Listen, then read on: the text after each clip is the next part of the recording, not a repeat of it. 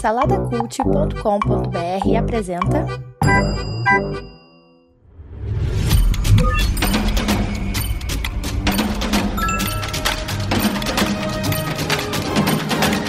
Bicicletas Voadoras. Apresentado por Bruno Guedon.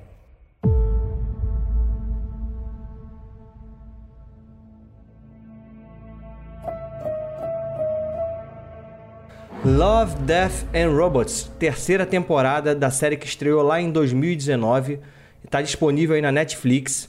É, a primeira temporada né, ela chegou causando muito alvoroço. Eu acredito que principalmente por, por, por ser uma animação de qualidade, assim, é, graficamente é incrível é, o que eles fizeram. E além disso, tem diferentes estilos de animação ali, né? O que dá uma liberdade para os artistas criarem bastante coisa diferente. Eu acho que isso também chamou bastante atenção.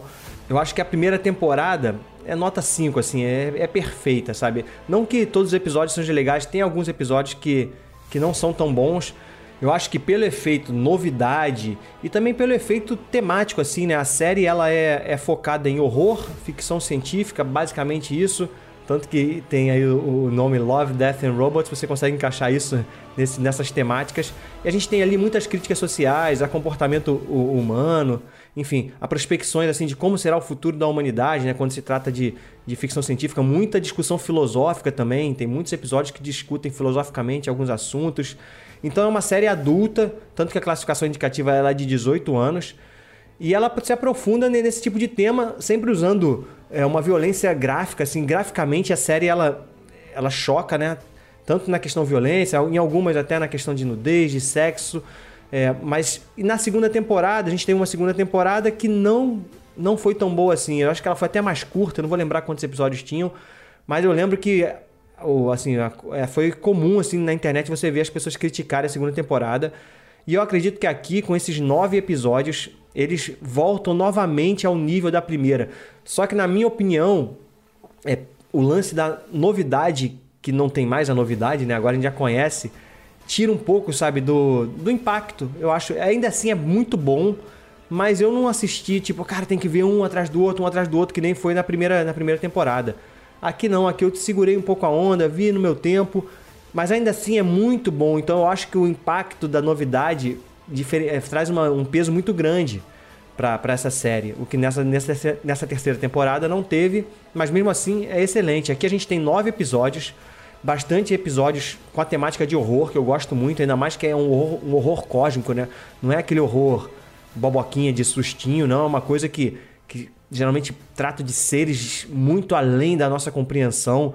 Para quem joga Cthulhu aí sabe do que, que eu tô falando, desse universo de Lovecraft, tem muitas referências ali a Lovecraft. Então tem sim bastante episódios nessa pegada. E os episódios de ficção científica, né, no futuro ali, mostrando como que o ser humano lidaria com com determinadas situações, algumas assim beirando a realidade e outras extrapolando, né? Como tem um episódio lá que tem uma, uma que os ratos acabam ganhando um pouco de consciência, uma coisa meio meio viajada, né? Mas que quando você vê o episódio, você entende a crítica ali. Enfim, assim, eu acho excelente. Se você gostou da primeira temporada, dá mais uma chance aí pra essa aqui que, que voltou ao nível, sabe? Mas ainda assim, como eu falei, não tem o impacto da, da primeira.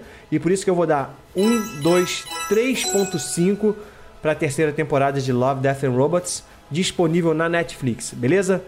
É isso aí, você já sabe. Curte no Instagram, Bicicletas Voadoras Cast no Spotify no Apple Podcast. Avalia aí com 5 estrelinhas. Se você está vendo isso no YouTube, dá o gostei aí, se inscreve no canal e acompanha lá o saladacult.com.br, um site lá com vários outros podcasts aí de amigos para você curtir, beleza? Até a próxima. Fui.